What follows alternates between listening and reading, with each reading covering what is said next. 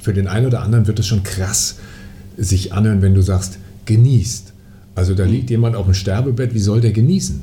Ach, da gibt es so viele tolle Wege. Also, und es sind halt diese ganz kleinen Sachen, dass ich auch aus dem Sterbebett vielleicht noch irgendwas schmecken kann, was mir eine große Freude bereitet.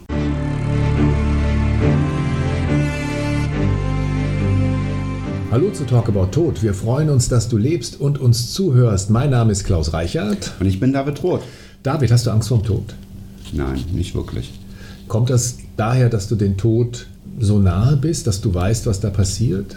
Also ich habe, glaube ich, ein ganz großes Zutrauen in die Situation und ich glaube halt, worüber soll ich mich grämen, was ich nicht beeinflussen kann. Also es kann ja keiner von uns wirklich bestimmen, wann der Zeitpunkt ist oder die Umstände, wie er stirbt, egal wie gesund, aufmerksam, bewusst, gut versichert wir sind. Es passiert, wenn es passiert und es kann halt allem, was lebt, zu jedem Zeitpunkt geschehen. Halt nicht nur alten Leuten geplant ab einer gewissen Zeit, sondern auch ab dem ersten Moment, wo dein Leben im Werden ist, also in der Schwangerschaft oder es gibt ja auch keine Gerechtigkeit es passiert einfach und ist, wie es ist. Und wo ich einfach dieses große Zutrauen habe, dass wenn es dann soweit ist, ich damit umgehen kann. Oder besser gesagt auch die anderen, die um mich herum sind, die das dann angeht und betrifft, dass die damit super umgehen werden. Du sagst, du damit umgehen kannst. Ich meine, in dem Moment, in dem man stirbt und keiner weiß, wann und wie das der Fall sein wird. Also es gibt vielleicht eine Ahnung, wenn man erfährt, man hat eine schwere Krankheit und weiß, mhm. man hat jetzt so einen Leidensweg vor sich. Also ich habe auch großen Respekt davor. All diese Entscheidungen, die man treffen muss, wenn ich weiß, dass ich Krebs zum Beispiel habe oder bestimmte Arten von Krebs, wie ich mich dann entscheide, weiter oder auch überhaupt behandelt zu werden oder wie ich damit umgebe. Wir erleben ja auch, dass Menschen sich durchaus den Zeitpunkt ihres Todes aussuchen möchten und dann halt Hilfe bei ihrem Tod wünschen und sich diesen Weg aus Angst vor Schmerzen oder schlechter Betreuung oder Einsamkeit dann auch vielleicht einfacher gestalten wollen. Sterbehilfe ist natürlich für einen Bestatter, wie ich finde, ein schwieriges Thema, weil das klingt irgendwie dann doch am Ende nach Arbeitsbeschaffungsmaßnahme, wenn, wenn du dazu etwas sagst. Oder man könnte, mein Gott. Ja gut, aber da das ist ja nicht meine Entscheidung. Bei all dem Schönen, was wir hier machen, wir können ja keinen Bedarf erzeugen. Ja. Und die Entscheidung, die liegt bei jedem selbst. Jeder stirbt, denke ich, im Wesentlichen einmal. Normalerweise ja. Ja, wie gesagt, für uns wird keiner sterben, um hier, sage ich jetzt mal, irgendwas geschäftsmäßig für uns zu tun. Wir sind einfach nur da, wenn Leute uns brauchen und für uns muss auch keiner sterben. Trotzdem die Frage zum Thema Sterbehilfe. Du hast da eine Haltung zu und es gibt auch durchaus Momente, wo du dich engagierst, dass da gesetzlich sich auch was ändert. Wie ist deine Haltung dazu und warum tust du das? Also meine Haltung ist einmal so, dass jeder das für sich entscheiden muss, aber dass wichtig ist, ähnlich wie hier bei Schwangerschaftsabbrüchen, dass man überhaupt darüber spricht und auch mit seinem Umfeld darüber spricht. Und ich glaube in den meisten Fällen, dass es nicht nötig ist. Einfach weil es ganz, ganz, ganz viele Wege heute gibt, anständig, sage ich jetzt mal, sterben zu wollen. Also ich mag eigentlich gar nicht dieser Mehrfolgen, dass man nur in der Palliativ- oder Hospizmedizin heute noch würdevoll sterben könnte. Das ist Quatsch. Da gibt es ganz viele Gegenbeispiele für. Aber ich glaube, dass diese Diskussion halt aus Angst geprägt ist. Und wenn ich mich dann damit befasse, miteinander spreche, sehe, dass es heute ganz tolle Wege gibt, um mit Schmerzen klarzukommen und auch nicht mehr diese Ängste der Vergangenheit. Dann könnte jemand auf seine letzten Tage opiumabhängig werden oder so. Ne? Da betroffen sind, wo es heute ganz tolle Möglichkeiten auch von Netzwerken gibt, dass auch eine Familie entlastet wird, dass Pflege zu Hause tatsächlich möglich ist, da erledigen sich ganz viele Themen auf dem Weg.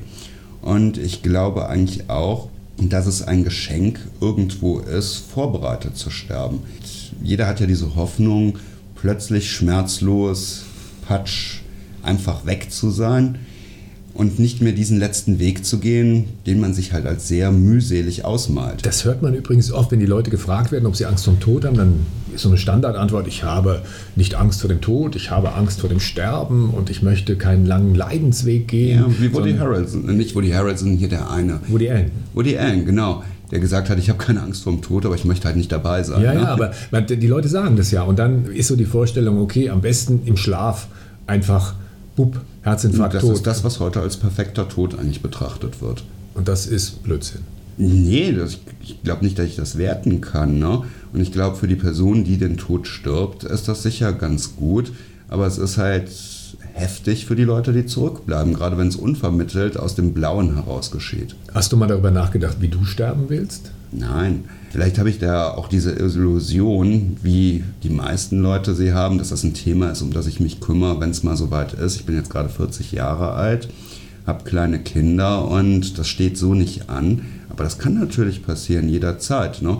Und hier mache ich mir natürlich mehr Gedanken darum, wie man dann damit umgeht und diese Zeit so gestalten kann, dass es halt nicht für den, der seinen eigenen Tod nach Mascha Kaleko ja stirbt, am besten ist, sondern wie andere mit dem Tod eines Menschen leben können, dass es ihnen dann auch gut geht und dass sie wieder lernen können, einfach zu begreifen, was da an einfach einer besonderen, sehr elementaren Erfahrung geschieht.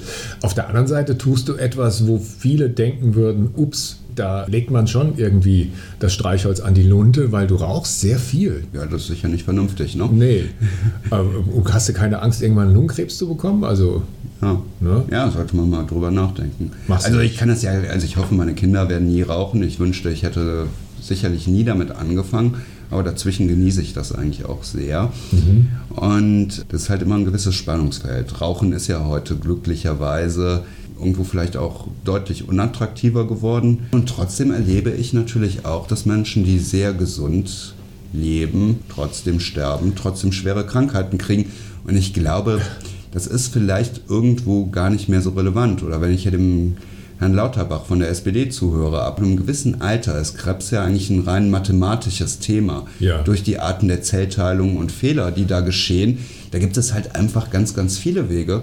Und was vielleicht viel, viel wichtiger bis dahin ist, dass ich nicht einfach belanglos rauche. Dass man in diesem Angesicht des Todes, dieser Möglichkeit zu sterben, immer mal wieder Momente hat, wo man innehält, wo man genießt und wo man weiß, das ist ein besonderer Moment. Das ist so ein Begriff, den du relativ oft verwendest. Ich finde es gut, also dass man das an der Stelle auch mal sagt, aber für den einen oder anderen wird es schon krass sich anhören, wenn du sagst, genießt. Also da liegt jemand auf dem Sterbebett, wie soll der genießen? Ach, da gibt es so viele tolle Wege. Also, und es sind halt diese ganz kleinen Sachen, dass ich auch aus dem Sterbebett vielleicht noch irgendwas schmecken kann, was mir eine große Freude bereitet. Es gibt da tausend Diskussionen im Hospiz- und Palliativbereich, dass man halt so vielleicht noch einen Schluck Kölsch oder so, ich denke, frisch ist sicher schöner, Ja. in so einen Vaporisator oder in so ein Sprühfläschchen tut und damit den Mundraum befeuchtet und diesen Geschmack noch hat. Ist ja übrigens auch eins der Anzeichen eines nahenden Todes, ist, wenn der Geschmackssinn und der Geruchssinn weggehen. Ne? Also das heißt, dass ich ja auch im Alter gewisse Einschränkungen erlebe, die dann immer massiver werden und darauf hindeuten, dass ich mir langsam vielleicht mal Gedanken machen sollte, dass mir Sachen vielleicht dann auch nicht mehr so stark Spaß machen und ich dann so einen etwas konzentrierteren Geschmack in manchen Fällen auch brauche. Nun ne? gibt es Leute, die sagen, Kölsch schmeckt doch eh nach nichts. Nein, aber hier nebenan ist eine Stadt von lauter Leuten, die das bestreiten. Nee, aber die, was ich mich frage ist, wenn du die, die Frage so klar mit Nein beantwortest, wie du das getan hast, hast du Angst vor dem Tod. Kannst du das den Leuten vermitteln, die hierher kommen, die gerade einen Angehörigen verloren haben, dass ja, sie keine Angst haben müssen? Es ist die Frage, wovor Leute in diesem Moment Angst haben. Es ist, glaube ich, nicht der Tod selber, sondern die ganzen Implikationen und Folgen. Also dadurch, dass ich merke, dass jemand in meinem Umfeld verstirbt, kommt das Thema natürlich mir auch sehr nahe. Das ist ja auch immer so eine Chance, dass man dann wirklich mal überlegt, mit dem Rauchen aufzuhören oder mit so gewissen Sachen, Verhaltensweisen. Man sagt übrigens heute auch, dass Sitzen das neue Rauchen sei. Ne? Die Bewegungsarmut, die wir da haben, wir sind ja immer weiter am Optimieren, um noch ein paar Tage, Jahre oder so herauszuholen. Und darüber hinaus natürlich so eine gewisse Zukunftsangst haben werde. Gerade wenn die Person, die verstorben ist, vielleicht der Versorger der Familie war, ich gar keinen Überblick habe über die finanzielle Situation, wie mein Leben weitergeht. Und auch dass man das Richtige in der Situation macht. Und da kann ich ganz, ganz viele Ängste nehmen, eine Zuversicht schaffen. Und ich kann auch die Möglichkeit geben auf einen Perspektivenwechsel, dass man mal etwas genauer sieht, was wirklich wichtig in dem Moment ist. Beschäftigen sich die Leute zu wenig oder zu viel mit dem Tod? Definitiv viel zu wenig. Der Tod hat ja so gar keinen Platz mehr und wird heute so als Sonderfall gesehen. Ich habe gerade was unglaublich Interessantes erfahren. Wir haben ja immer ganz viel auch über dieses letzte Hemd gesprochen, das früher Teil der Aussteuer war.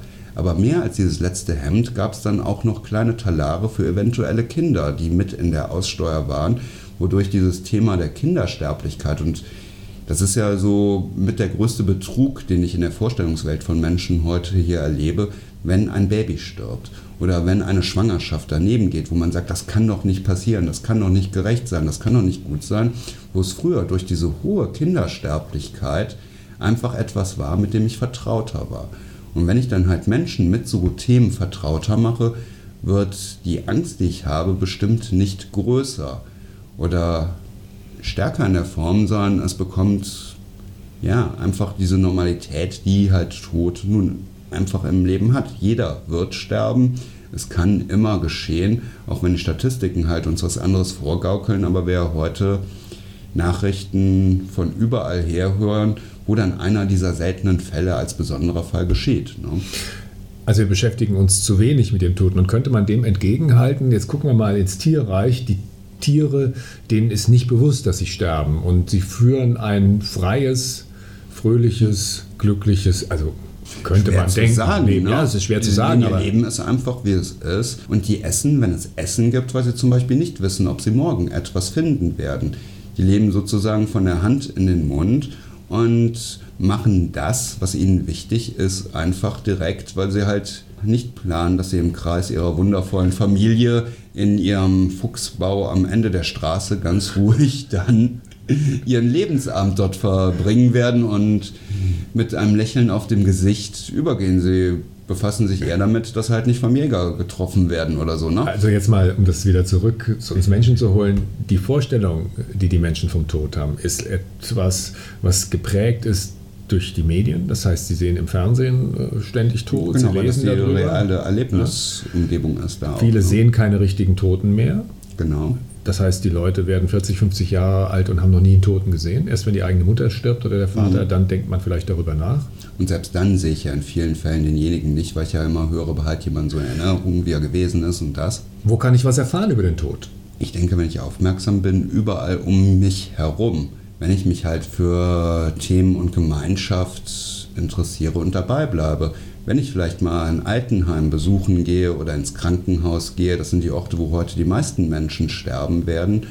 Und ja, auch Möglichkeiten da wahrnehme. Wenn ich in Verbindung zu anderen Menschen bin und die einfach bis zu diesem Ende begleite oder ganz elementar, wenn ich nach draußen in die Natur oder aufs Land gehe und da auch andere Tode von zum Beispiel Tieren sehe, erlebe und finden kann. Ne? Bei euch ist es so im Bestattungshaus Pützroth in Bergisch Gladbach, ihr ladet die Leute, wenn sie keine Trauerfälle haben, das heißt, wenn nicht gerade der Opa tot im Wohnzimmer liegt oder im, im Pflegeheim gestorben ist, ihr ladet die Leute ein, hierher zu kommen, genau. ins Bestattungshaus.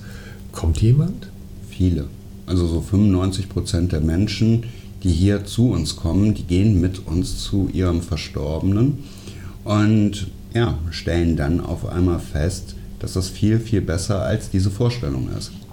Ich dachte jetzt mehr an Leute, die keinen Trauerfall in der Familie haben. Ich meine, ihr macht ja eine Menge von, von Lesungen, von Konzerten, die stattfinden. Genau. Da kommen doch nicht nur Trauernde. Da kommen nicht nur Trauernde, sondern Leute, die sich insgesamt entweder für den Künstler oder das Thema informieren, aber dass man hier durchaus in Bereiche kommt, wo ich durch ganz klare Fenster, denn es geht halt uns immer um die Leute, die in diesen Räumen sind, ich die Möglichkeit habe, durch dieses Fenster unter Umständen auch einen Verstorbenen zu sehen, der entweder dort liegt oder wo vielleicht auch einfach Familie um denjenigen herum sitzt und ich sehen kann, wie das ist. Das ist hier nicht verborgen. Also hier werden Tote nicht versteckt. Hier werden Tote nicht versteckt, aber natürlich auf der anderen Seite auch nicht ausgestellt. Aber es gibt zum Beispiel auch gewisse Gruppen, wie wenn hier Schüler hinkommen, mit denen wir dann zu einem Verstorbenen, wo das erlaubt ist, gehen. Und es natürlich auch darum geht, dass die das nicht müssen, sondern einfach dort mitkommen können und sehen können, wie unspektakulär wie einfach, aber auch wie berührend und elementar diese Erfahrung ist. In etwa zwei Wochen gibt es die nächste Folge von Talk About Tod. Wenn dir diese Folge gefallen hat, lass gerne ein paar Likes da und abonniere uns. Wenn du Fragen hast, dann schick sie uns über die Facebook-Seite des Bestattungshauses Pützroth oder über info.pützroth.de. Weitere Informationen findest du unter www.pützroth.de. Das war's für jetzt. Schön am Leben bleiben und bis bald.